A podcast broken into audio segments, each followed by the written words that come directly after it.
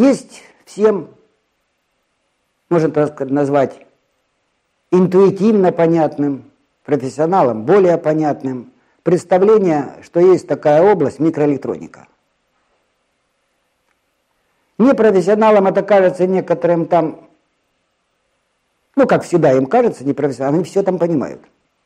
Этим отличается профессионал от непрофессионала. Профессионалу не все понятно. И в современной микроэлектронике в частности.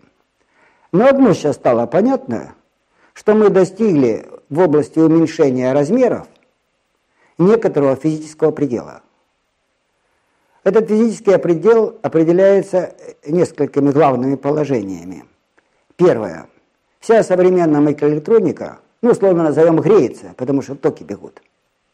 Как только я уменьшаю размеры, мне приходится все с меньшего и с меньшего объема это тепло отвести. И это глобальная проблема. Как отвести тепло? Второе. При некотором уменьшении размеров, которое практически уже достигло, дальше уменьшать размеры нельзя. Ну, грубо говоря, почему? Да просто ток не бегает по этим размерам. Не умеет. Следующее и ограничение, которое стало... Сейчас ограничение не в том, как сделать маленький транзистор, а как убрать тиранию проводов. Современный процессор состоит на 5%, сейчас уже практически на 2%, условно назовем, из активных элементов типа транзистора, а все состоит из проводов. Вся площадь поглощена проводами. Как убрать эту тиранию? Ну, придумывают многослойные и так далее, объемные структуры. Это не выход. Это мы не убираем тиранию. Мы ее загоняем в некоторый уголок, но не убираем. Таким образом, главная проблема – это теплоотвод и как убрать тиранию проводов.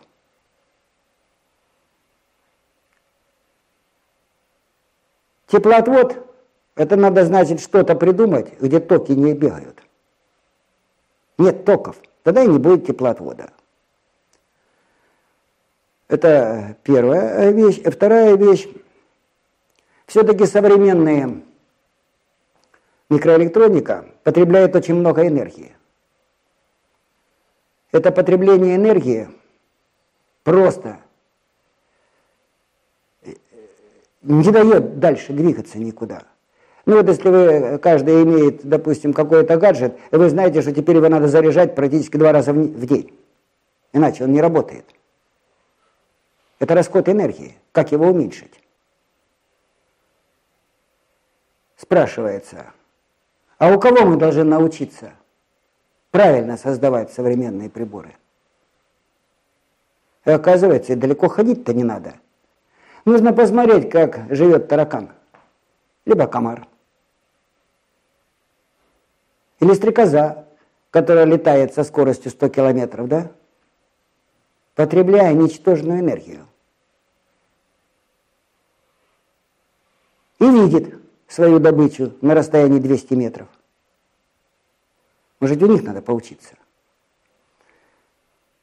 Может, надо поучиться у листика, который на дереве растет, потому что он тоже тратит энергию. Но с точностью до одного кванта. А если квант лишний, он его в хранилище крадет. И когда нужно, использовать. Вот где надо учиться. Теперь, насколько мы близки к пониманию, как устроена природа – вот при всей всякой так разговоров, если честно сказать, с точки зрения физики, которая, мне кажется, как первая зародившаяся такая наука, которая э, рассуждает, думает с помощью чистых экспериментальных данных, графиков, зависимостей, констант и так далее, да? Вот если с этой точки зрения думать, то мы вообще о живой природе ничего не знаем. Мы не понимаем, как работает одна клетка – Потому что, если мы посмотрим более внимательно на клетку, то это вместе химические, мехобработки, микроразборки, ну и так далее, и так далее, огромные заводы, сконцентрированы в одном микроне. Вот в чем фокус. И там мы даже не поняли аксиомы, на которых держится вся эта живая материя. Теперь спрашивается, а вот это то, что много потребляет энергии и так далее, и так далее, где есть физические ограничения, а вот на втором полюсе живое. А что посередке? Посередке есть что-нибудь или нет? Да, оказывается, есть.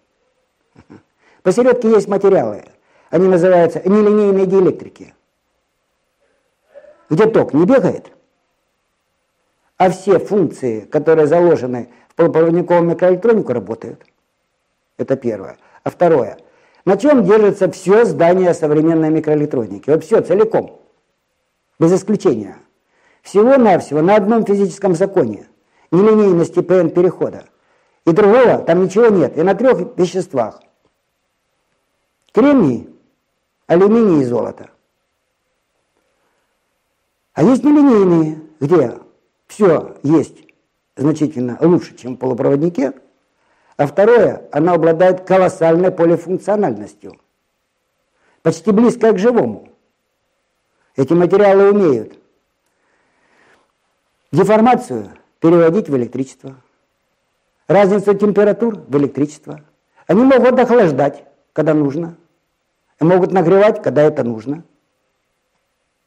Они могут проводить ультразвук, они могут генерить на до 1700 гигагерц. Никакой полупроводник, полупроводник на такой частоте в принципе не может работать. Они могут работать до 1700 гигагерц.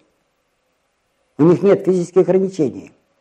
Вот такие нелинейные материалы, на мой взгляд, точнее диэлектрики, и станут вот той основой, на которой будет формироваться переходной режим от неживой природы к живой. Следующий шаг это будет живая уже материя. Поэтому, мне кажется, вот нелинейные диэлектрики, ну, характерным представителем есть такие ключевые слова нелинейных диэлектриков.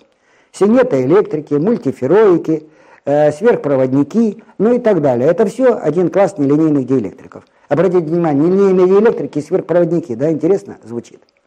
Да, оказывается, есть. Более того, если мы два нелинейных диэлектрика э, соединим вместе, неважно как, будет граница раздела. На этой границе раздела существует двумерный электронный газ. Двумерный. Мы плохо понимаем, что такое двумерный. Но его можно измерить, концентрацию, токи и так далее. Так вот этот двумерный газ, он при комнатной температуре сверхпроводит. Вот же фокус, да? Потом из этих диэлектриков можно создавать э, структуры, которые, и это самое важное, они самоподстраиваются.